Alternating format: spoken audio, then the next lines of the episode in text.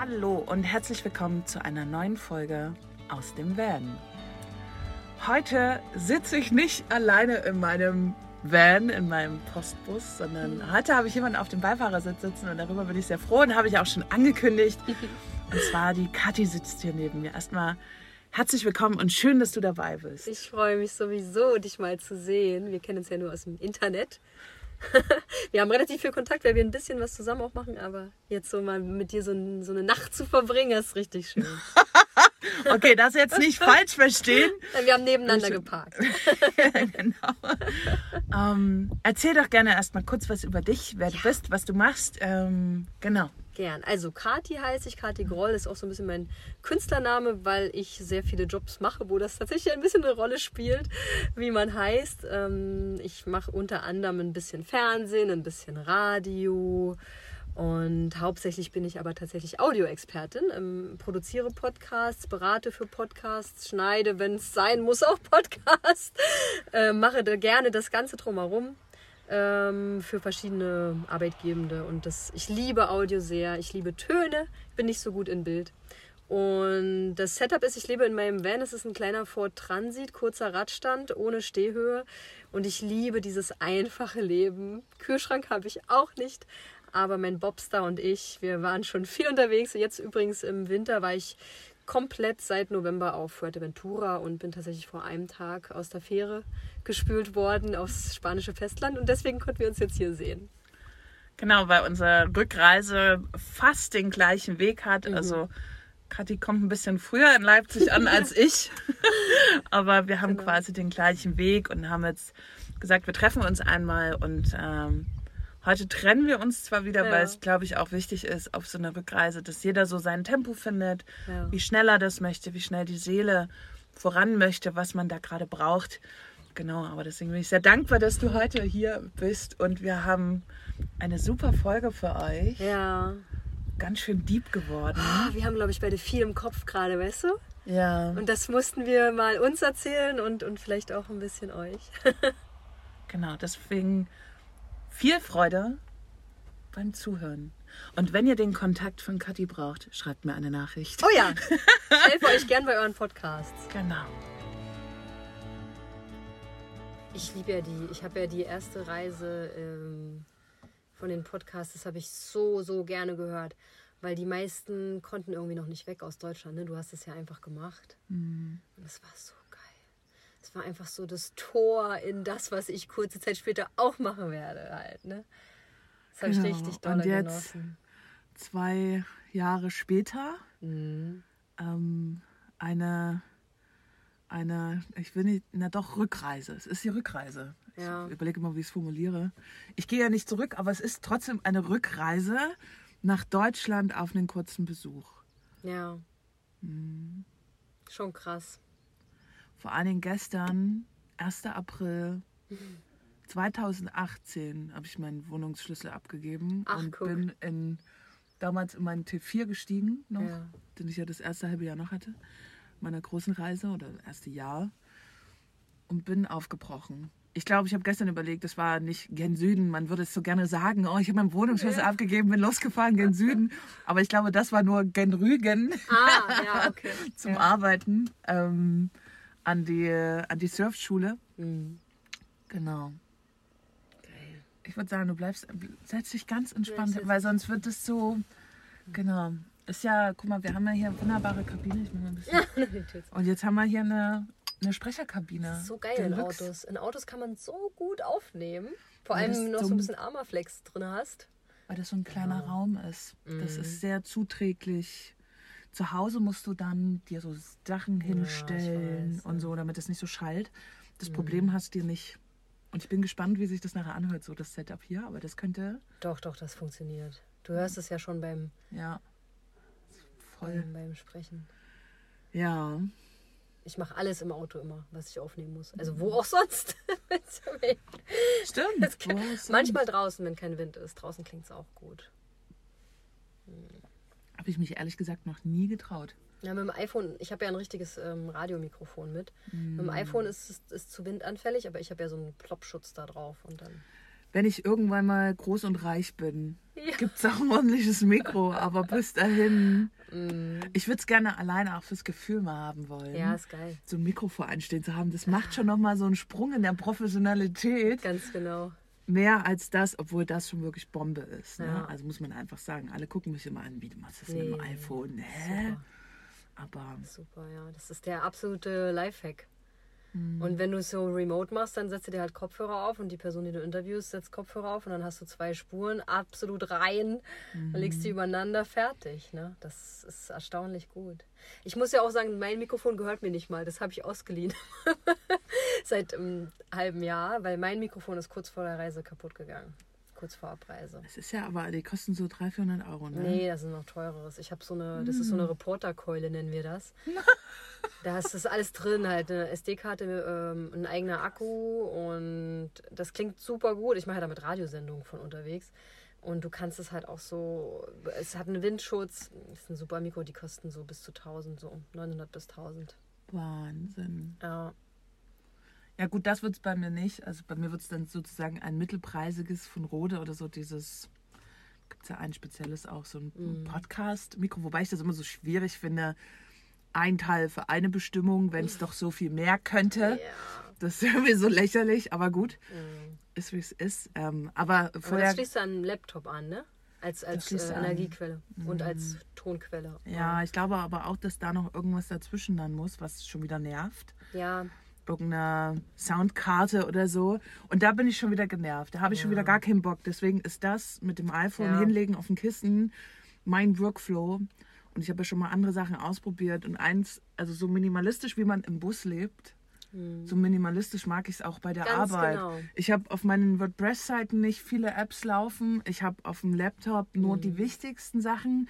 Mein Telefon ist ziemlich schmal mit Apps. Geil. Also das ist alles so minimal halt. Ganz genau. Finanziell minimal. Nicht, dass ich wenig Geld habe, sondern auch da gut überschaubar. Ja. Meine Finanzen, also es zieht sich nachher, das ist eigentlich das Spannende da drin, es zieht sich irgendwann in alle Bereiche. Alle Bereiche. Alles. Das ist so geil. Bis zum Make-up. Wisst ihr, genau, die kleine Ja, Box, die die winzige. winzige. Box, wo Sachen drin sind, die wahrscheinlich schon abgelaufen sind, aber die man einfach nicht erneuert, weil es einfach keinen Sinn macht. Funktioniert ja noch. Ja, und wenn man das ein, zwei Mal im Jahr benutzt, ist das ja so. Völlig ausreichend. Aber ich mag das. Ich mag das wirklich sehr. Und früher, guck mal, ich habe in der Holbeinstraße eine 85 Quadratmeter Wohnung gehabt. Krass. Das waren drei Räume, zwei, ein sehr Aber du hast da großer. drin gearbeitet. Ich habe da drin auch gearbeitet, Ja, okay. was es nicht besser gemacht hat. Weil ich hatte auf jeden Fall Millionen von Teile da drin, also allein Mhm. schon durch die Werkstatt. Ne? Und ich bin froh, dass ich das alles nicht mehr habe. Es war ein langer Prozess, viele Jahre des Mhm. Aussortierens. Das machst du ja nicht von heute auf morgen. Und ich bin so froh. Und ich habe schon öfters überlegt, was wäre, wenn man mehr Platz hätte, hätte man mehr? Nein. Ich würde es Naja, hätte man vielleicht, aber es wär, würde einem nicht, nicht dienen. Nee, glaub ich ich glaube nicht mal, dass es irgendwann wieder dahin gehen würde, wo es schon mal war. Ja. Das würde es nicht, scha- das würde ich nicht schaffen, weil ich mich dann ja auch so, so überladen fühle. Ich, ich Also- mich auch, ja, total schnell. Ja. Also die Idee, dass ich jetzt nach Deutschland fahre und ich würde dort eine Wohnung anmieten, das würde ich niemals machen. Mhm. Ich meine, ich weiß ja noch nicht, wie lange ich bleibe, aber wahrsch- wahrscheinlich nur bis Herbst oder vielleicht noch kürzer. Also, ne? Also wenn du mal Bock hast, nimm dir irgendwie so ein Zimmer in Ja, der WG. Das ist ja völlig ausreichend. Vor Zwischenmiete. ist, dann noch alles da. Das halte ich mir immer offen, die Option, aber ich mach's nie, weil ich liebe mein Auto. Ich kann auch nicht, ich kann auch nicht mehr mit ähm, so, also mal kurz, okay, aber Ja. so langfristig mit Menschen wieder zusammen agieren in der Wohnung. Ja. Es, äh, es fühlt sich immer so komisch an, das zu sagen, aber auch dieses dauerhaft äh, sich dann so zurücknehmen und dauerhaft so, kann man Sinn das ausdrücken. Ich mag es halt, wenn es fluffig läuft und Mhm. man, ich, ich tendiere dann schnell dazu, es anderen oft recht machen Ah, zu ja. wollen. Das bedeutet, dass du dich ja sehr viel von dir selber entfernst Ja. in der Zeit, obwohl das ja eigentlich so dein, dein Safe Space sein sollte, wo du Genau. so bist, wie du bist. Aber mit Menschen zusammen ist es halt eben eine Gemeinschaft und ich finde, da gehört es dazu. Ähm, Dass man Rücksicht aufeinander nimmt, natürlich. genau, aber die Frage ist, schafft man da noch ein Maß? Das, der Vorteil ist, in so einem Van brauchst du kein Maß mehr, Nee. nur dein eigenes. Und ja, das ist großartig. Ja, total. Total. Nachdem man irgendwie ein Leben lang Ja. mit dem Maß mit einem Mittelmaß gelebt hat. Mhm. Tatsächlich. Also jetzt so denke ich mir so krass, ich habe oft einfach zu viel für andere ähm, agiert, gemacht, getan, total, mich ja. verhalten. Ist das jetzt total gut? Ähm, Moja. äh, das mal nicht tun zu müssen. Moja wird aktiv. Ich habe ja eine, eine Eltern-WG sozusagen. Meine per permanente Adresse ist ja in meinem Elternhaus. Und ich bin schon da ganz gern, so zwei, dreimal im Jahr. Dann bleibe ich auch immer eine Woche, weil die sich freuen auch mit mhm. mir. Also wir freuen uns miteinander Zeit zu und verbringen mit, mittlerweile. Und das funktioniert, finde ich, eigentlich ganz gut weil die wohnen ja sozusagen oben und ich wohne im Kinderzimmer unten. Und da kommt man gar nicht so viel, äh, muss man nicht, ne? Und, und mittlerweile habe ich auch das Gefühl, die Zeit läuft ja auch mit deinen Familienmitgliedern. Ne?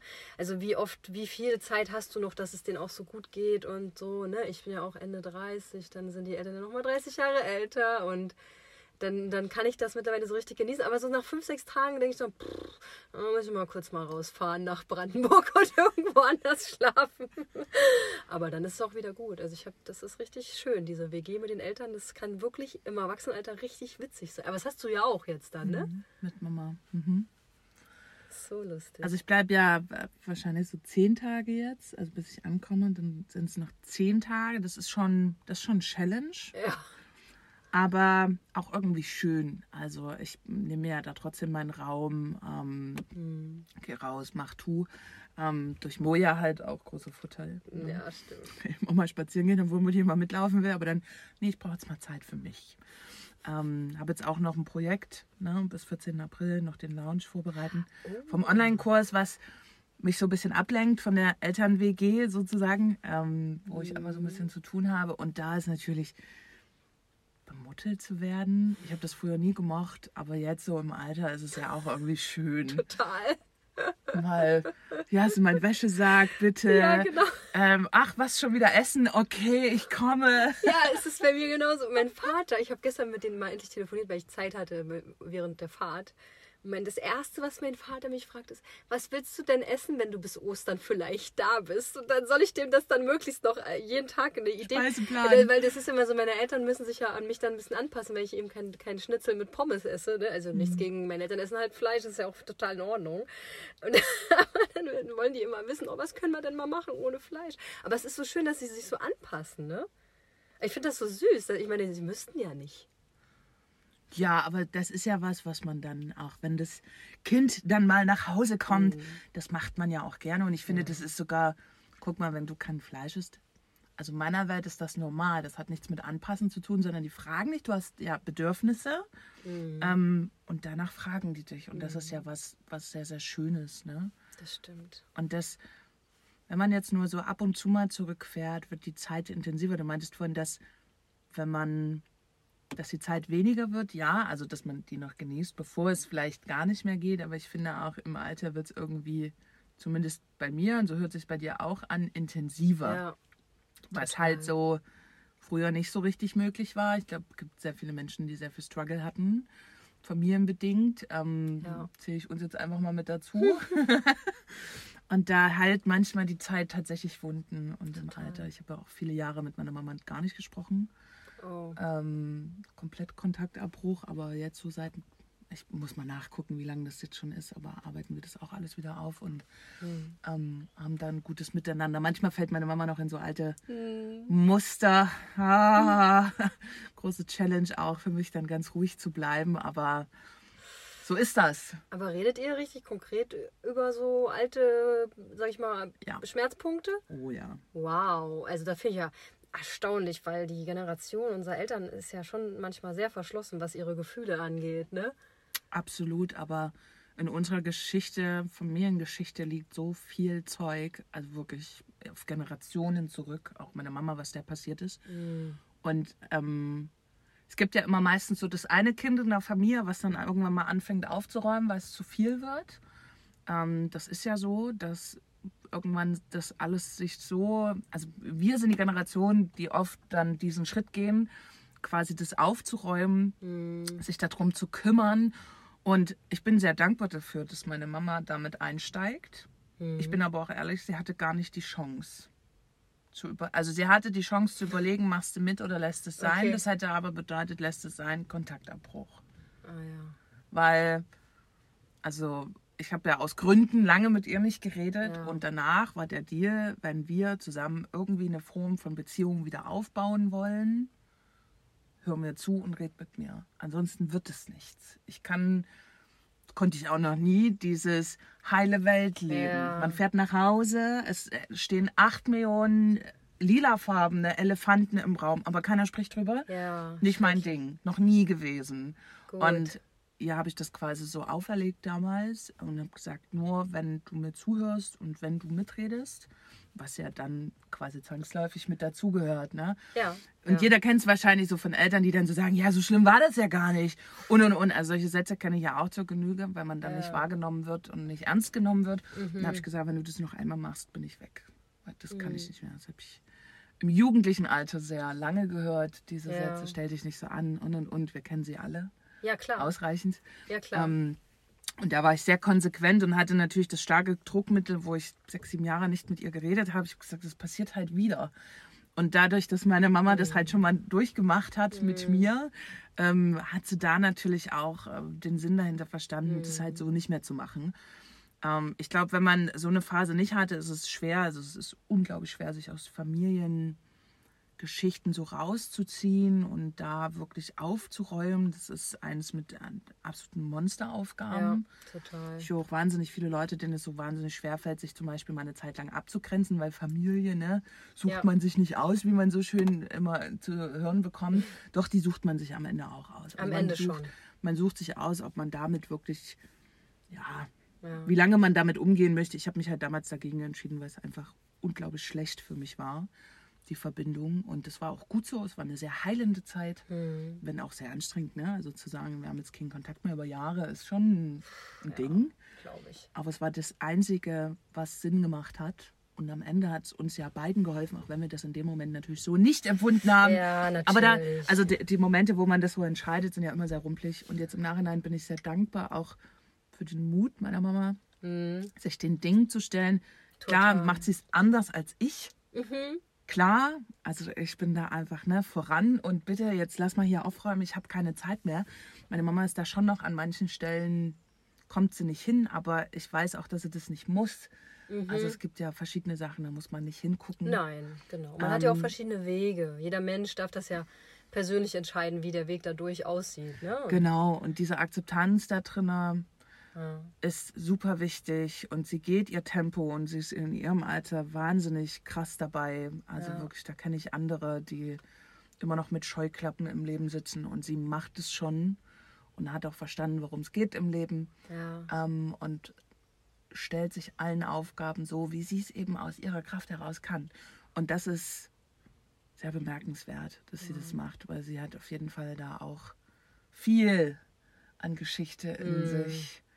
Ich weiß es ja, weil ich es aufarbeite und ähm, kleiner, also es ist einfach so, das, was Kinder durchmachen, haben meistens auch die Eltern Ganz in einer genau. Form durchgemacht. Ja. Ähm, das spiegelt sich ja alles ne? und das trägt sich immer wieder weiter. Genau. Von Generation zu Generation. Natürlich immer anders, mit einer anderen Qualität dahinter, aber das trägt sich weiter. Und die eigene Geschichte, die man so lebt, haben meistens auch die Eltern erlebt. Das kann man wirklich auch so sagen, das sagt man ja auch in der Traumatherapie so. Mhm. Ähm, von daher, genau, finde ich das schon ja, spannend, den Weg. Mensch, was ist das denn jetzt für ein Thema? Familie und Vanlife. Ich habe was Ja. ganz, ganz Heilsames gelernt in, äh, in einer Therapie dazu, zum Thema Eltern-Kind-Beziehung, was mir total geholfen hat. Weil Eltern fühlen sich ja nicht umsonst sehr doll angegriffen, wenn man ihnen sagt, ja, damals hast du, hast du mich sehr schwer verletzt mit dem und dem Verhalten oder auch mit dem, es ist alles nicht so schlimm. Und sie halten oft immer noch daran fest zu sagen, ja, aber so schlimm war das ja alles gar nicht, weil in ihrer Perspektive die Beziehung zum Kind ja eine ganz andere war. Ne?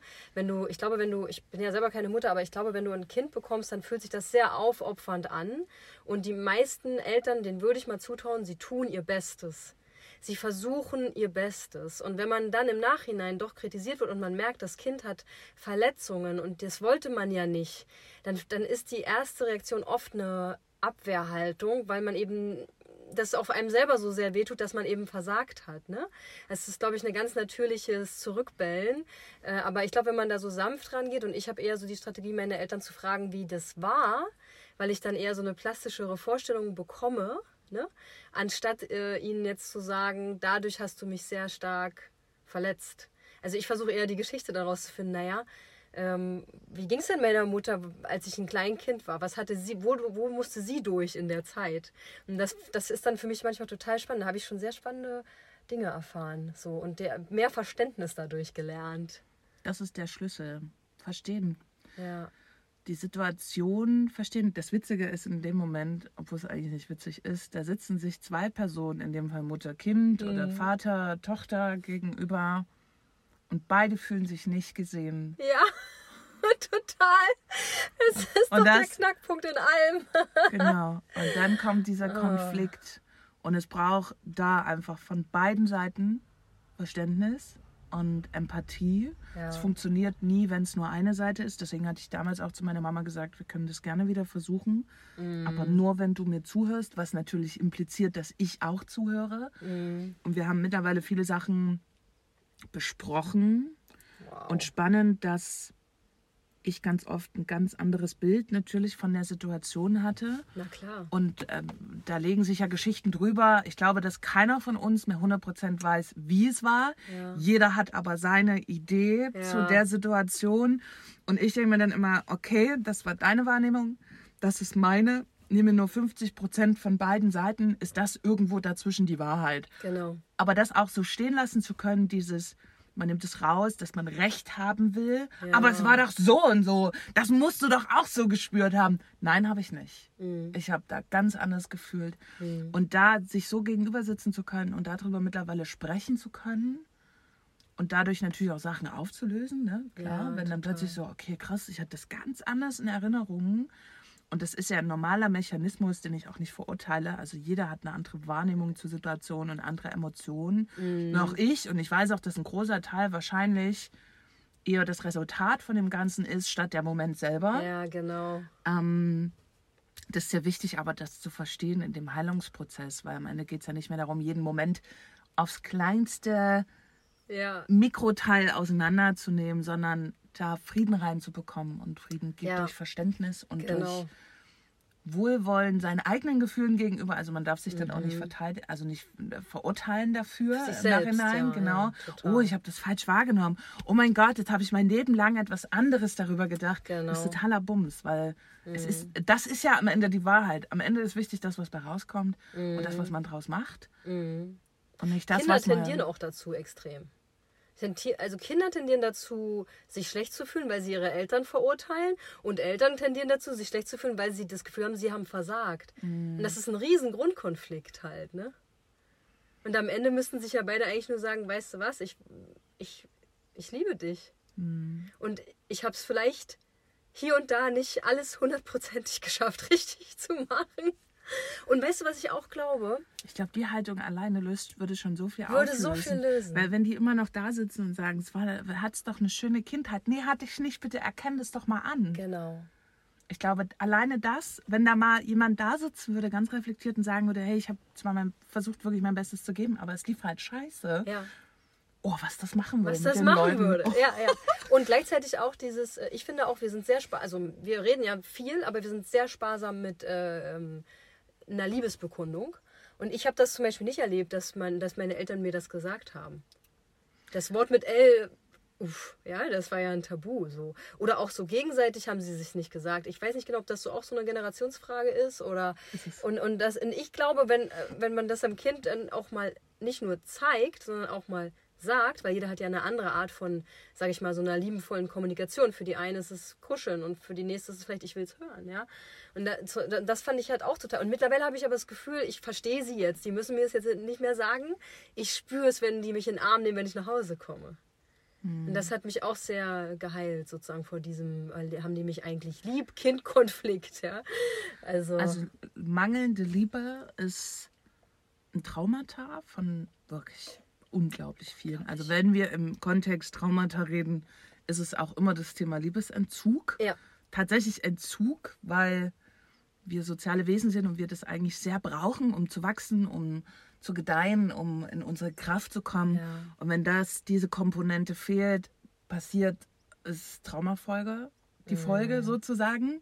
Ja. Ähm, dann haben wir später im Alter einfach echt Probleme mit Bindung. Vor allem Bindung. genau, und ähm, die, das richtige Entscheiden für Bindung. Ja. Und ähm, Und das Leben auch, das Aufrechterhalten von Bindung, weil du sehr schnell die, wenn du das Problem hast von so, so eine Bindungsängstlichkeit entwickelst dadurch, dann traust du, dann bist du ja auch, kannst du kein Vertrauen. Ja, Urvertrauen kein Vertrauen. fehlt dann. Also wenn Liebe Aufbauen. fehlt, fehlt das Urvertrauen. Mhm. Das ist so. Ähm, Und dann wiederholst du es im Erwachsenenleben mit deinem Wenn du- PartnerInnen. Genau, wenn du es so entscheidest. Ne? Ja, also, ja. Aber das ist natürlich eine große Bürde, das nachher aufzulösen. Mhm. Und spätestens, wenn da zum Beispiel mal, also mittlerweile sagt meine Mama zum Beispiel zu mir, dass sie stolz auf mich ist. Die hat vorher nie gesagt, es war immer Wow. zu wenig. Und mittlerweile, sie macht sich zwar Sorgen, aber sie ist trotzdem froh, dass ich meinen Weg gehe und findet das wirklich krass. Mhm. Und das kann sie auch nur so empfinden. Also, weiß noch, wo wir uns so angenähert hat, war das eher so, na, wie kannst du jetzt unterwegs sein? Keinen ordentlichen Job, ne? Man muss da arbeiten gehen, 40 Stunden die Woche und so. Ähm, das hat sie total abgelegt. Sie ist zwar immer noch nicht fein damit, wie ich zum Beispiel finanziell agiere, Mhm. weil sie da ganz eine ganz andere Prägung hat und Ja. eine ganz andere Sicherheit wahrscheinlich. Ja, Sicherheit. Für mich existiert diese Form der Sicherheit ja nicht. Ähm, meine Mama hat es aber durch viel Arbeit tatsächlich geschafft, sich da finanziell, würde ich jetzt so behaupten, abzusichern. Da bin ich jetzt noch nicht, aber das hängt einfach mit so vielen Dingen zusammen. Mhm. Und das ist auch okay so. Und sie kann selbst das mittlerweile annehmen. Natürlich macht sie sich immer Sorgen. Das Thema Sorgen machen kannst du den Eltern unglaublich schwer nehmen. Das muss man, also man kann es den Eltern auch nicht nehmen, um es mal so zu formulieren. Das müssen die selber irgendwie hinbekommen. Ähm, und das müssen die nicht hinbekommen, indem man als Kind zeigt, wie gut man es drauf hat, sondern das ist wirklich ein Thema der Eltern. Ja, stimmt. Und meine Mama, die schule ich da auch immer wieder in die Richtung, wenn es dann wieder so anfängt, extrem, wenn sie dann wieder anfängt, so extrem an mir rumzuzerren, nennen wir es mal so, im Sinne von, ja, aber ich mache mir doch jetzt Sorgen und du musst doch jetzt das und das. Nee, Mama, nee, ich muss hier gar nichts. Die Sorge liegt bei dir.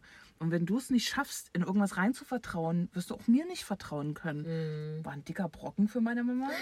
Ab und zu kommt es noch durch, dass sie so sagt, oh, jetzt mache ich mir aber wirklich Sorgen. Ja, und dann kann ich ja. nur sagen, ja, das, also du kannst, ich sag dir immer, du kannst doch deine Sorgen haben, Ja. aber sag's einfach mir nicht in jedem zweiten Satz so, weil das macht es jetzt irgendwie auch nicht besser. Ich so, muss jetzt durch. Das ist jetzt, wie es ist. Stimmt. Ich halte die Situation aus und das, kannst nicht alles vorweg. Also bei dem Lebensstil ist ja Thema Sicherheit sowieso so ein, so ein krasses Bei unserem, Thema. meinst ja, du? bei, bei Ja. diesen eher sich fürs, lebst. ja auch für diese, diese Sonnenseite des Lebens sich zu entscheiden und diesen gegen das System zu gehen, dann Mhm. Ja. kannst du es sowieso niemandem so richtig recht machen, weil du ja dieses System aufbrichst. Ja, Und es gibt noch keine Strategie da drin, die irgendwie schon seit Jahrzehnten erprobt ist, Ganz die genau. funktioniert.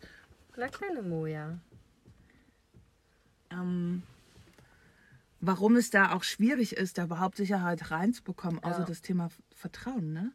Und Ja, das müssen die stimmt. dann einfach mit einem aushalten. Punkt Ausschluss. Es gibt da nichts, was man denen entgegensetzen kann, wo man sagen kann, guck mal, das ist das Thema Sicherheit. Hier hast Mhm. du die Lösung, jetzt musst du dir keine Sorgen mehr machen. Gibt es nicht. Na, außer die Vergangenheit. Also ich kann meine Eltern, äh, meine machen das dann natürlich auch, ja, äh, dass sie das, dass sie denken, oh Gott, alleine im Van und fahr vorsichtig und surf nicht so viel und das ist ja alles so gefährlich. Aber ich da, sag, ich zeige ja auch, na, aber guck mal, es geht schon seit anderthalb Jahren gut. Oder nicht seit anderthalb, seit äh, nicht ganz, aber ne, also es passiert, oder ich war ja auch schon Fernreisen alleine vorher. Ich bin ja nicht in den Van und dann plötzlich reise ich. Also ich habe die so peu à peu, glaube ich, dran gewöhnt. Eigentlich kann man ihnen auch manchmal sagen, naja, aber guck mal, es ist, bis hierhin lief es doch ganz gut. Ich habe ja ein Tattoo, das sagt, bis hierhin lief es noch ganz gut. Das steht auf meiner Haut. Lass ich mal kurz raus. Ich muss mal das Bein hochnehmen. Entschuldigung, ich wollte dich jetzt nicht unterbrechen. So. Ich tu mal ganz kurz, ich mach sie mal ab und mach dann mal kurz die Tür zu. Ja. Rausschneiden. Ja, ja. Ist doch ein guter Moment. Vielleicht muss man mal polieren. Ach Quatsch, ist noch nicht so dran. Ich frage mich dann halt immer, muss man es den Eltern wirklich noch beweisen? Mit Ende 30? Mhm. Nee. Nö, aber glaub manchmal, äh, manchmal beweise ich es vielleicht auch mir selbst ein bisschen, ne? Also klar, mich macht das schon. Ich meine, ich habe mit Ende 30 angefangen zu surfen und manchmal beweise ich es mir ein bisschen selbst. Wenn du mal eine richtig geile Welle hast, dann denkst du nachher so, krass, wie hast du das gemacht? Und das ist schön. Also es ist schön. Ich kann mich dafür auch dann loben irgendwie nicht nur, dass das Gefühl an sich ist natürlich schon geil, dieser Adrenalinkick und auch mhm. dieses, du hast ja nach dem Surfen, es ist ja ganz extrem, weil das Adrenalin dann in so Endorphine umschlägt und du bist ja erstmal total, man nennt das ja so, ich glaube, die Surfer sagen stoked oder was, ne? Und, man, und ich weiß genau, wie sich das anfühlt und das ist ja schon dann Belohnung auch, ne? Und da bin ich dann schon auch stolz auf mich. Aber ihnen beweise ich es nicht, glaube ich. Aber, aber ich glaube, pff, mir selbst vielleicht manchmal schon ein bisschen, ne? Weil ich muss, ich will dann vorwärts kommen, ne? Auch mit anderen Sachen im Leben bin ich dann schon so, na, lieber vorangehen, als jetzt hier lange drüber nachdenken. Hm. Ins kalte Wasser, ne? Ich glaube auch, dass es die Intensität der Sorgen der Eltern damit zusammenhängt, wie sehr du selber davon überzeugt bist, was du kannst. Ah, kann gut sein. Wir spiegeln das ja auch miteinander. Na ne? klar, wenn du da reingehst und sagst, ja, ich weiß jetzt nicht so richtig, ja. ist das der richtige Weg, mache ich das, ich weiß jetzt noch nicht, wo es hingeht.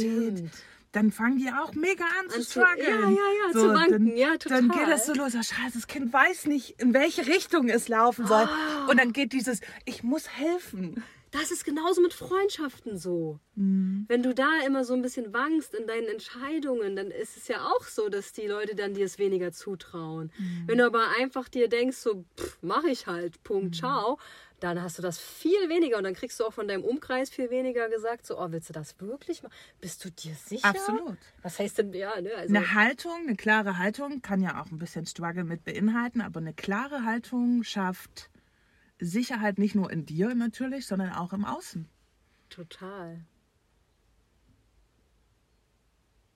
Spannend. Ja, die große Reise, das spannende Thema.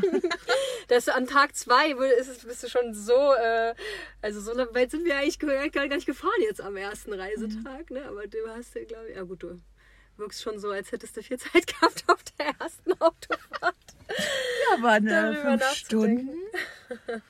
Ja, also wir reisen ja alle auch schon sehr, sehr viel länger und die mhm. Prozesse laufen ja immer. Also ob man nur im Auto mhm. sitzt und Kilometer schrubbt oder in der Welle sitzt wie du oder am Strand rumläuft wie ich oder da, da läuft es ja. Also der Kopf wird freier, das, ja. die Gedanken werden freier, die Gedanken verändern sich, auch durch andere Einflüsse von mhm. außen. Ähm, warum man ja, glaube ich, das, ich glaube auch bei mir, das ist auch der Grund. Also Deutschland war mir irgendwann zu, war mir da irgendwann alles zu, zu kompliziert und wiederum zu einfach dadurch. Also du wusstest irgendwie, wie das alles abläuft. Die Leute sind alle immer am Rumschimpfen. Du kennst dieses ganze Spiel schon, ne? Und es war mir mhm. echt irgendwann zu viel und zu langweilig. Ja. Also beides irgendwie ganz beides, komisch, ne? Ja. Ähm, Trifft's gut. Und unterwegs zu sein, andere Konzepte kennenzulernen. Und da muss man jetzt nicht nach Asien reisen, da reicht jetzt tatsächlich auch schon Spanien, um da einzutauchen, wenn man Zeit hat. Also in einem 14-Tage-Urlaub mhm. kriegst du äh, spanische Lebenskultur jetzt nicht so mit, aber wenn man, wie wir jetzt da einfach mehrere Monate ja. sind und wirklich eintauchen dürfen, ist das alleine schon in den Kleinigkeiten eine absolute Inspiration, wie die Leute da mit dem Leben umgehen, wie, mhm. wie die das feiern, wie die ja ihr Leben meistern. Ist ja auch da nicht immer alles nur Sonnenschein? Überhaupt nicht. Also allein schon jetzt auch die finanziellen Seiten. Es ist schon etwas schwieriger in Spanien auch ausreichend Geld zu verdienen. Ne? Also genau, aber das der hast du ja in Deutschland weniger. Ja. Das stimmt, weil du ja noch dieses Konzept der Arbeitslosigkeit ja. und so hast. Wobei in Deutschland das ja die Leute noch, also überhaupt nicht dankbar dafür sind. Also da heißt es ja dann eher, ey, es ist alles viel zu wenig, was ich auch verstehe, aber es, man muss irgendwie, naja, genau, man, man, da kämpft man sich irgendwann raus, mhm. eine andere Haltung denen gegenüber zu haben. Überleg mal, wenn die Spanier plötzlich dieses Geld zur Verfügung hätten monatlich, was da los wäre. Krass, ne? Ja, ich habe ja so meine Theorie über Leute mit Geld. Also man soll ja nicht mal alles so verallgemeinern, aber ich habe immer so das Gefühl, Leute, die richtig viel haben, sind eigentlich am geizigsten. Ja. Ich kenne das super, super oft, erfährst du irgendwie, du gehst mit Leuten ins Restaurant und die erzählen dir im Restaurant, dass sie gerade eine halbe Million in einem Haus investieren und wahrscheinlich davon ein Fünftel anbezahlt haben, ja, aus der Portokasse oder keine Ahnung. Aber, dir, aber, aber dann, wenn du die Rechnung bekommst, dann wollen sie die 33,10 Euro genau von dir haben.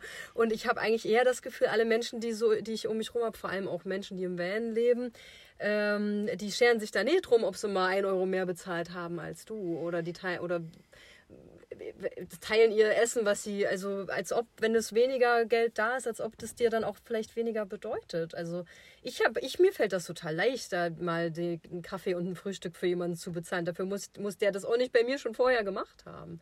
Mhm. Und ich habe eher das Gefühl, viele, mit, viele Leute, die solche großen Sachen dann auch finanzieren, dass die ehrgeizig werden, weil sie vielleicht sich mehr Sorgen machen oder. Und dann denke ich so, wow. Also ich bin ganz straight. Meine Theorie ist, dass die Deutschen sehr geizig sind, ja. extrem. Mhm. Ähm, da auch, ob die nur viel oder wenig Geld haben, oft. Ähm, es ist auch geschichtlich begründet tatsächlich eine absolute Mangelgesellschaft. Mhm. Also ich habe das Gefühl, Deutsche leben immer im Mangel. Die haben immer zu wenig von allem. Mhm. Ähm, gutes Beispiel dafür ist, was mich auch oder viele Leute echt in den letzten Wochen aufgeregt hat. Da, wo ich war, gibt es Samstagmorgen immer so einen Markt. Ja. Da kommt ein Bauer, der dort seine Sachen zur Verfügung stellt, von Eiern, frisches Gemüse und so Honig und alles, was er so mitbringt. Er bringt wirklich viel mit. Kistenweise bringt er die Sachen mit. Und es war so, dass das so, es hieß so kleiner Lokalmarkt. Es war ein Bauer, ne? in Spanien ist das gleich ein Lokalmarkt. Mhm. Aber da sind die ganzen Expats gekommen, die in dem Ort ja leben, ja. die ganzen Deutschen. Es standen nur Deutsche schon 15 Minuten vor Eröffnung des Marktes vor dem Tor mit ihren Riesenbeuteln und haben gewartet. Okay, ich kann das erzählen, weil ich auch immer so früh da war. Hm. Typisch deutsch. ich wollte gerade sagen, woher weißt Ja, ja, genau. So, und dann stehst du da. Und ich fand es schon super unangenehm mit diesen ganzen Deutschen. Wirklich ausschließlich Deutsch. Die Spanier kommen ja alle eine halbe Stunde später. Ja, ja. Stehst du da vor dem Tor. Dann machen die das Tor auf. Ich erkläre mal kurz die Situation. Es war mhm. wirklich irre. Dann rennen die da alle rein, stellen sich in Reihe. Der Bauer guckt schon, schüttelt mit dem Kopf, weil er denkt, was ist denn hier los? Und dann, wenn die fertig aufgebaut haben, heißt es halt und go. Und die Deutschen rennen wirklich los, als hätten die wochenlang gehungert. Die packen sie, ey, wirklich, es war unglaublich. Ich war da zwei, drei Mal und ich hatte es so satt danach. Weil du musst dir diese Situation, da stehen halt so knapp 20 Leute waren es am Ende. Die stehen da da, trapsen schon mit den Füßen, weil die denken, wann geht's endlich los? Dann schnappen die sich die größte Bananenkiste, die da irgendwo rumsteht und packen sich so viel Zeug in die Kiste, dass der Rest kaum noch was hat. Wenn man die dann fragt, warum die so viel mitnehmen, weil nächste Woche ist ja wieder dieser Markt, ja, wir essen ausschließlich nur dieses Gemüse. Und dann gucke ich die an und sage, ja, vielleicht nicht nur ihr ja, es ist so schön günstig, deswegen kaufen wir immer hier ein. Ich so, ja, das will der Rest halt auch. Der letzte Moment dort auf dem Markt war, ich war dann nur noch zum Kaffee trinken da und Leute treffen, weil mich dieses Gebären dort, dass Deutsche glauben, dass sie verhungern. Die haben sogar einem Kleinkind das Bund Möhren aus der Hand gerissen, obwohl die schon drei Stück in der Kiste liegen hatten, um sich Saft zu machen. Das Kind hat fast geweint. Weil quasi, du nimmst ja dein Kind mit und sagst, hey, leg mal das in den Korb, das in den Korb. Es war genau. wirklich eine Situation. Dann kam so eine Uschi, Entschuldigung, aber eine Uschi kam und meinte dann so, nee, das brauche ich. Und wirklich hat dem Kind das Bund Möhren aus oh der Gott. Hand gerissen. Und ich stand daneben entsetzt, wirklich entsetzt über dieses Verhalten. Und du musst dir mal vorstellen, Bananenkisten sind ja wirklich groß. Da passt wirklich sehr viel rein. Und die stapeln das, bis das wieder rausfällt schon aus der Kiste, weil du zahlst halt das ist ja kein Geheimnis, 12, 13 Euro nachher für so eine Kiste ist nichts. Mhm. In, in den südlichen Ländern, ich habe es schon ganz oft betont, sind Märkte etwas für die armen Leute. Es ist wirklich so. Mhm. Nur in Deutschland ist dieses Konzept von Bio, Gemüse und Obst das ja. für die Reichen. Ja, ja. In den südlichen Ländern sind es immer die armen Leute, die dahin einkaufen gehen. Und das ist wirklich, ich sag dir, pass auf, also dann rennen die alle los, packen sich die Kisten voll und dann steht da eine Schlange zum Bezahlen, da stehst du eine halbe Stunde weil das so viel Zeug ist, was die da wegschleppen. Und ich sag dir, ich habe da beim ersten Mal mitgemacht und ich war so schockiert, ich war wirklich schockiert. Ich stand da und habe mir gedacht, das kann doch nicht euer Ernst sein. Selbst hier im Süden habt ihr Angst. Also ja. wie, wieso? Warum macht ihr das? Die Spanier kommen dann so eine halbe Stunde später und suchen sich halt so den Rest aus den Kisten raus, wenn es überhaupt noch was gibt. Und ich habe also wirklich, das hat so gut gezeigt, dass die Deutschen hart im Mangel sind. Mhm. Die schaffen es wahrscheinlich noch nicht mal, das alles zu essen. Weil machen wir uns nichts vor, wenn es frisch aus dem Garten kommt, hast du zwei, drei Tage Zeit, um das zu essen. Mhm. Wenn überhaupt. Und das war so wirklich schockierend für mich und auch für viele andere im Übrigen.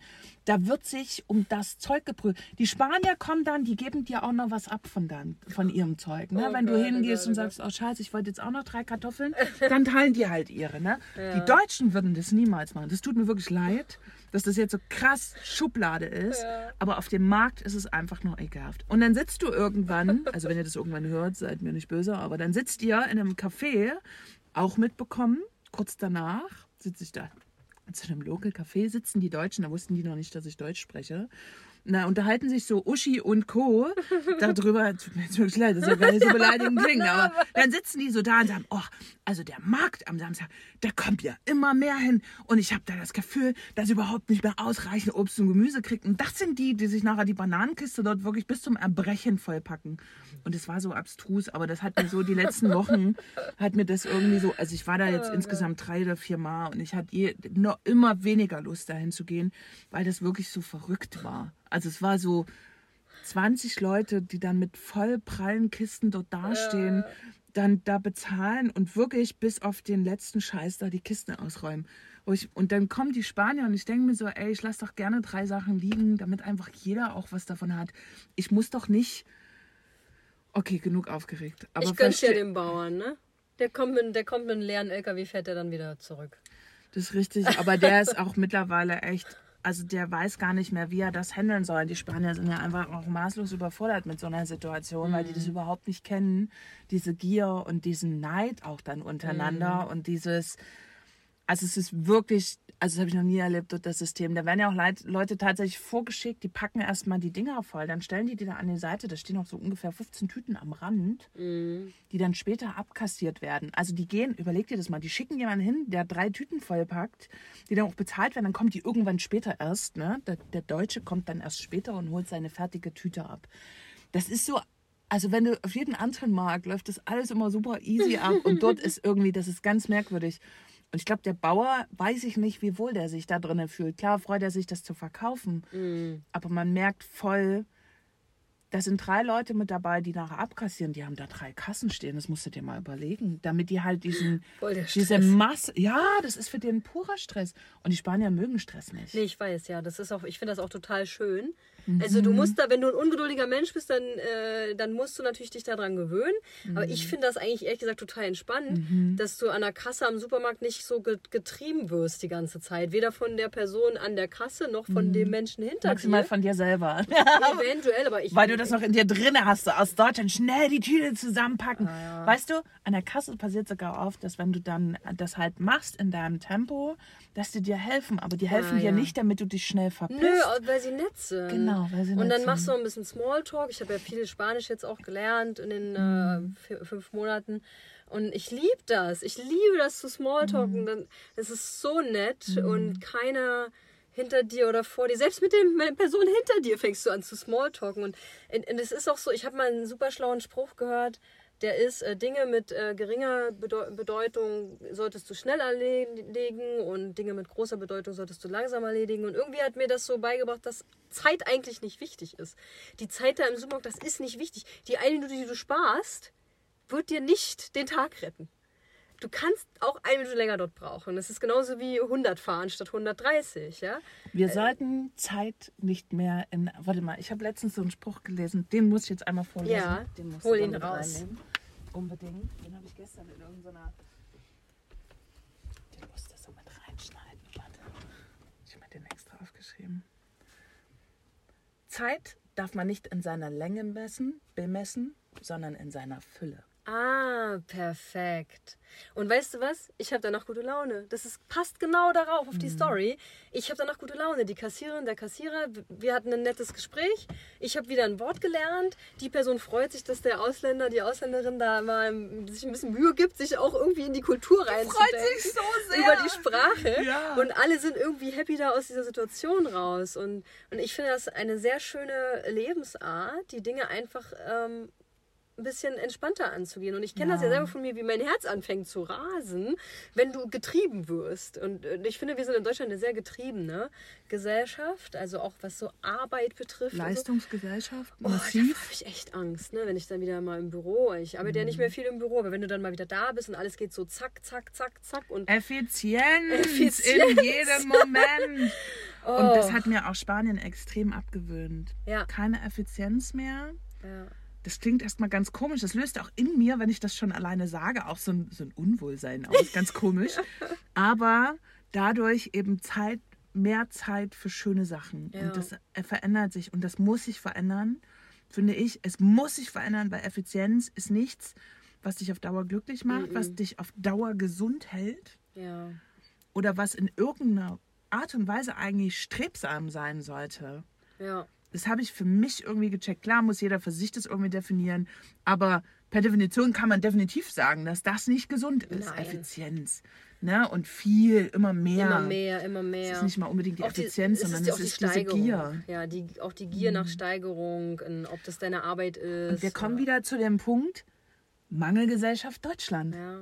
Weil es entsteht ja, warum entsteht sowas? Aus Mangel heraus. Mhm. Und den Mangel der entsteht gesellschaftlich, der entsteht in deinem Kopf, der entsteht durch das Umfeld. Ja. Und eigentlich Aber entsteht. Woher kommt dieses Trauma? Ich meine. Das ist Kriegstrauma. Das muss ja aus dem Krieg kommen. Okay, wenn man jetzt. Ich komme mhm. ja aus, aus, der ehemaligen DDR. Und mein gut, da war es wirklich so, dass du für Sachen anstehen musstest und dann waren sie leer. Aber das betrifft irgendwie 10% der deutschen Gesellschaft. Ja? Die restliche haben ja gar niemals im Mangel gelebt. Ja, also, aber es braucht. Also tatsächlich habe ich mich da mal eingelesen. Ich das ist jetzt auch so gefährliches Halbwissen, ne? aber ich hatte es jetzt auch nicht mehr so wiedergegeben. Aber es ist tatsächlich die Generation unserer Großeltern, waren mhm. halt ne, Kriegsgeneration. Und bis sowas sich rauswächst ja. aus Generationen, dauert es, glaube ich, vier bis fünf Generationen. Ähm, schreibt mir gerne das Gegenteil oh. in die Kommentare, wenn äh, ich jetzt was Falsches sage. Aber wirklich. Ähm, das braucht mehrere Generationen. Auch wenn wir das nicht erlebt haben, haben ja trotzdem unsere Großeltern uns das zu Teilen mitgegeben. Der eine mehr, mhm. der andere weniger. Und bis sich das wirklich rauswächst, guck mal jetzt, die Generation Z oder wie heißt die jetzt, diese Gen ganz jungen. Ähm, die, Sind das noch die Gen Z? Uff, weiß ja, ich gar nicht. Oder die davor, die jetzt zum Beispiel die Arbeit revolutionieren, wo die Alten alle da sitzen und sagen, ja, die haben ja alle keinen Bock mehr zu arbeiten, die wollen ja nur eine 30-Stunden-Woche, bla bla bla.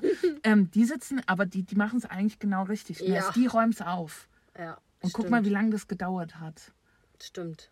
Und das ist so dieses Spannende. Leider, leider kann man jetzt nicht sagen, die eine Generation hat das erlebt und es bleibt in der Generation. Mhm. Und danach kommt eine neue, die machen es einfach anders. So läuft es leider nicht, sondern das muss sich so rauswachsen. Ja, das ne, stimmt. Ne, über die Zeit. Also mhm. wie so eine, so eine ungeliebte Haarfarbe. Das braucht auch eine Weile, bis sie aus den Haaren raus ist.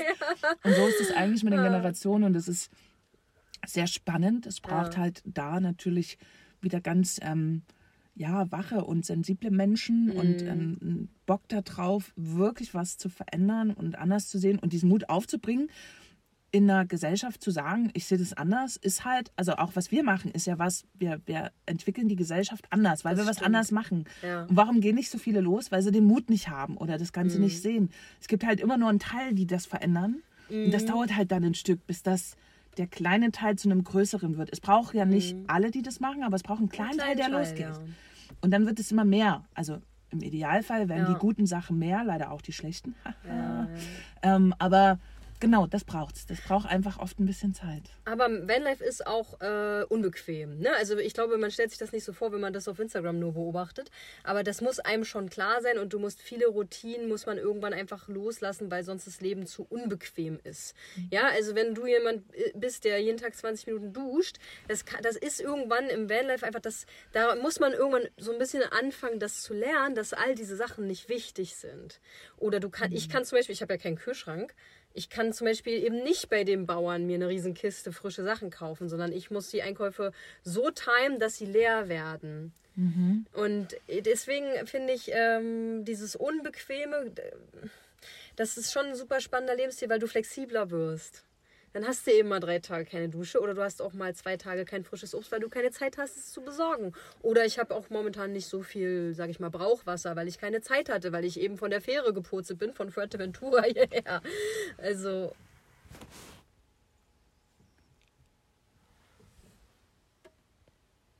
Läuft weiter. Oh, Batterie. Mhm. Was ich aber gelernt habe ist, ich finde, das ist so ein Gegenentwurf zu diesem Mangeldenken, dass du eigentlich viel weniger hast, aber es sich viel mehr anfühlt. Was hat's dir jetzt? Mal kurz Akku. Der sagt schon rot, Ja, nicht, ja, dass ja. es ausgeht. Sehe es gerade nicht. 47 Minuten. Ja. Wir müssen aber noch ein Intro machen, weil sonst fällst du so in dieses Gespräch. Und äh, kleine Vorschau für dich. Also wenn du dann ein paar Jahre mal Vanlife gemacht hast, wie ich, Ja, aus diesen Unbequemlichkeiten wird es nachher irgendwann richtig bequem. ja, ist bei mir schon längst so. oh, Ich bin ja so entspannt mit den ganzen Themen. das, was sich am Anfang Ja. so super anstrengend ja. anfühlt, du checkst ja irgendwann, dass dieses Anstrengende, dass du das vereinfachen musst. genau, du vereinfachst das alles. Genau. Und ja. wenn du irgendwann an dem Punkt bist, wo du sagst, ja, mir doch egal, gehe ich halt nur einmal die Woche duschen, wo Ja. ich jetzt bin, ich wasche mich zwischendurch Ja, genau. oder spüle mich mal mit klarem Wasser ab, aber einmal die Woche duschen reicht mir. Also Reicht, mit. Seife und warmem Wasser. Genau. Ähm, So vo volles Programm. Genau so, also wirklich purentief rein, sozusagen. Mach ich mal so Aber guck mal, wie schön einfach das ist. Ich muss nur Eben. noch einmal die Woche organisieren, irgendwo genau. hinzugehen. Ja. gibt ja tausend Möglichkeiten, um duschen Ja. zu gehen. Einfach. Ähm, und das ist so schön einfach. Ja. Ich finde auch, ja. Und das liebe ich da drin. Diese Vereinfachung, das auch annehmen zu können und Ja. das auch zu leben, weil diese Vereinfachung im normalen Leben so viel Raum schafft im Außen. Dann kann ich halt mal mit Martha an der Kasse im Supermarkt Ganz genau. Smalltalk halten. Es schenkt dir Zeit. Genau. Es schenkt dir Zeit. Und auch zum Beispiel, wie ich, wie ich abwasche. Ich brauche so wenig Wasser, um abzuwaschen. Es ist unglaublich. Und es geht auch schneller. Und weil ich eben auch wenig Wasser habe und weil ich natürlich nicht alle zwei Tage an irgendeine Tankstelle fahre und dann irgendeinen Tank auffülle. Das, ist, das fühlt sich wie Zeitverschwendung an. Dann brauchst du plötzlich nur noch so wenig und das ist dann sogar noch nachhaltig. Also wir werden ja immer angemeckert mit unseren Dieselmotoren hier, aber ich muss mal sagen, ohne eine eigene Wohnung und äh, so viel fahren wir jetzt auch nicht hin und her, sondern wir, also wir beide würde ich ja sagen, sind ja gar nicht so eine richtigen Reisenden mehr, sondern wir fahren halt an einen Ort, ne? Oder an, das ist immer eine relativ lange Zeit, die man dann dort ist. Und dann fährt man halt irgendwann mal weiter. Aber es ist jetzt nicht so, dass ich jetzt hier 30.000 Kilometer in fünf Monaten, im, im Gegenteil. Selbst wenn die 30.000 fahren viele zu ihrer Arbeit und Ja. wieder zurück in fünf Monaten. ja, ja. Also ich finde es immer schwierig, dieses Abwägen, aber prinzipiell finde ich, man kann es leider auch nicht mehr pauschalisieren, Mhm. dass Vanlife nicht so ökologisch furchtbar ist, weil wenn du jetzt jemanden hast, der wirklich alle zwei Tage 150 Liter pumpen muss, weil er halt eben jeden Abend warm duschen will, dann ist es auch nicht mehr ökologisch. Aber Stimmt. guck mal, King Klo mit Spülung, allein das Wasser spart man. Stimmt. Und das ist eine Menge. Oh, das ist un unendlich Ja. viel. Dann das wenige Duschen ist das, dann was man auch so noch verbraucht. Also ich verschwende auch überhaupt kein Wasser mehr. Genau. Ich trinke es dann und mein Hund. Ähm, und auch sonst gut, Müll lässt sich schwer vermeiden. Wie überall, gerade in Spanien, quasi fast unmöglich, hier müllfrei Mhm. Ja. zu leben. Aber, Aber, du hier kannst es gut trennen in Spanien. das und du kriegst es gut los. Ja. Viel einfacher als in Deutschland übrigens. In Deutschland gibt es ja nur private Mülltonnen. Und Ich hier, bin wirklich, also es wird öffentliche also du kannst in Deutschland maximal so Raststätten anfahren, die haben noch große Mülltonnen, wenn du mal mehr hast. Ansonsten ist in Deutschland alles klein packen und in die kleinen Mülltonnen stopfen. Ja, und zwar unauffällig, weil die gehören dir ja nicht. Richtig. Aber ich glaube glaub mir, auf Sardinien ist es noch schlimmer. Da findest Ja? du wirklich überhaupt keine Mülltonne. Nicht mal die kleinen gibt es dann im Winter, weil die alles abbauen. Mhm. Ähm, ja, also es ist wirklich für mich, ich weiß jetzt nicht, ob ich es die nächsten 20 Jahre mache, aber ich mache es auf jeden Fall noch die nächsten fünf. Das weiß ich. Es ist einfach so ein Ja. schönes, intensives Intensives und einfaches. Und einfaches Leben. Und das mag ich sehr, weil mir das ganz viel Space für Ja. für die, wie ich finde, wichtigen Sachen im Leben. Also muss ja jeder für sich definieren. Wenn Mhm. jemand wirklich wichtig findet, keine Ahnung, jeden Abend heißt es durch 20 Minuten, dann soll er Klar. sich das behalten. Ähm, aber für mich ist das halt alles nicht mehr wichtig. Für mich ist viel wichtiger, draußen zu sitzen, der Draußen Natur zu sitzen. lauschen, ja. mal die Füße ins Wasser zu halten, Salzluft zu schnuppern, Sand. Sonnenuntergänge. Mm, oh Gott, das ist sowas Großartiges. Es ist so kitschig, aber es ist so großartig. Es ist immer gut. Sand an den Füßen, oh, ich. Sand, barfuß gehen. Oh, ja. Und, und auch dieses einfache Essen. Mm. Dieses so, du bist so nah an dem allen dran einfach, ne? Es ist alles so unmittelbar. Also ich werde es auch erstmal nicht ändern. Nee, also das auf gar keinen Fall. es ist einfach so einfach schön. Ja. Und das, also ich muss sagen, da bin ich wirklich sehr frau, froh, froh drüber, frei, froh drüber, dass ich mich da rausgekämpft habe. Mhm. Ich war ja auch lange im System drinne, Mhm. in dem deutschen System. Man muss immer auch das benennen, also nicht nur in einem System. Ich bin ja auch jetzt in einem System, aber in dem deutschen System. Und ich merke, wie oft ich jetzt einfach anders denke und Mhm. sehr viel einfacher denke und dass die Lösungswege so kurz und schmal So hält. kurz, ja. Das ist so toll, dass da drumherum ganz, ganz viel Luft entsteht Ja, für, oder ganz viel, nicht Luft, sondern Raum entsteht für andere wichtige, für mich wichtige Sachen. ja. Und die Wichtigkeit in Sachen hat sich auch komplett verändert und darüber bin ich sehr froh. Mhm. Ähm, Ich hatte so einen Putzfimmel, als ich noch Wohnungen hatte. Da habe ich so viel Zeit investiert, ne? Meine Mhm. Wohnungen sahen ja immer aus wie so eine Ikea-Einrichte. da war ja auch nichts, ne? Also Mhm. viel Zeug hatte ich nie, aber Möbel. Und warum hast du so viel geputzt? Ich kenne das aus meinem Elternhaus. Meine, meine Mutti ist wirklich eine saubere Person. Da musste, also wenn ich hier bei denen bin, das ist das Einzige, was immer ein bisschen anstrengend ist. Dann versuche ich immer schnell alle Krümel wieder. Weil mittlerweile bin ich ja so, ich habe ja alle nur noch, meine Klamotten sind voller Essensflecken und alles, weil ich, weil ich aufgehört habe, darauf zu achten. Und äh, aber, weil, aber früher, als ich noch eine Wohnung hatte, war da war nie Staub. Ich war zweimal die Woche, zweimal alle zwei Tage Staub gesaugt und das und das bin ich los und das finde ich richtig geil. Das Das, gibt dir ja auch. so viel Freiheit und so viel Zeit. Ja. Das hat gestresst. Und das brauchst du im Van nicht. Wenn, mein, mein Van sieht aus, ich habe den natürlich noch nicht geputzt seit Fuerteventura. Da ist drinnen so viel Sand und draußen so viel Sand. Aber ich mach's irgendwann schon. Ne? Ich wollte den Sand auch noch nicht rausputzen. ja, wollte ich ihn noch behalten. Oh, ich mag, also es gibt ja so Menschen, die man so trifft, die dann den ganzen Tag nur am Kern sind, die Ich auch für ja. Schlappen für ihren Van haben und so. Und ich bin ehrlich, ich mag den Sand in meinem Van. Ja, ein bisschen was hast du hier. Und da ist noch Geld unter deinem Sinn. Oh, schön. Siehst du, so ist doch wirklich ein, ein, in einem Reichtum lebe ich. Und Hundehaare, ganz viele Und. Hundehaare. Aber ja, das ist schon wirklich ein sehr, sehr feines. Ja, Es ist nicht viel Geld, falls ihr jetzt hier einbrechen wollt, es sind nur 20 Cent. ja was kann man denn ähm, abschließend zu diesem wunderbaren, ungeplanten. Und geplant. Also mein. Fazit zum Thema Vanlife ist, äh, dass es dich sehr flexibel macht und dadurch frei. Das habe ich so in den letzten 16, 18, 17 Monaten gelernt. Das stimmt. Und das liebe ich. Ich liebe dieses, dieses Freie in mir mehr, als ich vorher gefangen war in meinen Strukturen und meinen Routinen. Ich habe sehr viel Routinen abgelegt. War das schwer? Nö. Okay. Na gut, ich habe zweieinhalb Quadratmeter ohne Stehhöhe. Alle quatschen nicht immer voll. Warum hast du keinen Kühlschrank? Warum hast du keine Stehhöhe? Und ich, ich musste so oft denen sagen, ich brauch's nicht, äh, weil es stimmt. Und so fühlt sich's auch an. Geil. Ja. Was würdest du denen raten, die, die sich schwer tun damit? Gibt's da was? ich, ich finde, dass jeder rausfinden darf, was er wirklich möchte. Und wenn du, wenn in deinem Lebensplan steht, dass du ein Haus selbst erbauen willst, einen Baum pflanzen willst und drei Kinder haben willst, dann zieh nicht in Van. Warum? Versuch dem zu folgen, was, was das Strahlen in deinen Augen auslöst. Und wenn es dein Haus ist in der Nähe von Leipzig, weil du es immer schon wolltest und wenn es die 10.000 Euro Hochzeit ist, dann mach's. Ich bewerte dich dafür nicht. Aber zieh nicht in Van, weil du denkst, das macht man gerade und das gibt dir die große Lebensfreiheit. Das, das macht dich nicht froh. Das ist schön. Also genau darum geht es ja, ne? das zu finden, was man möchte.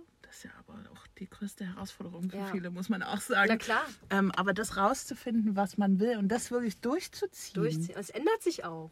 Vielleicht will ich ja in fünf Jahren plötzlich ein Haus bauen und drei Kinder.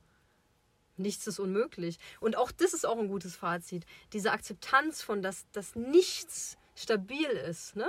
Nichts bleibt. Und du kannst immer auch sagen, ich habe 30 Jahre meines Lebens Kinder gehasst, aber jetzt bin ich schwanger und will eins. Immer, du darfst das. Du kannst immer auch sagen, ich ziehe jetzt in Van und dann finde ich es nach einem Jahr richtig scheiße. War kein Problem, du hast es gemacht. Du hast es gefühlt in dem Moment, du hast es gemacht und dann willst du eben doch drei Zimmer. Warum nicht? Aber ich, die, die, es ist, glaube ich, wichtig, dass du, da, dass du da für dich selber glücklich drin wirst. Lass mal so stehen als Schluss, es ist einfach wunderbar, weil genau das Danke. ist ja die, das ist die Essenz da draus. Ja. Finde deinen eigenen Weg, statt auch anderen nachzulaufen, ne? Mhm. Aber finde den. Das ist eigentlich, wie du das auslebst, ne? Ja. ist dein Ding, aber finde den Weg. Ich glaube, das ist auch nachher der Schlüssel zum, Mhm. zum Glück.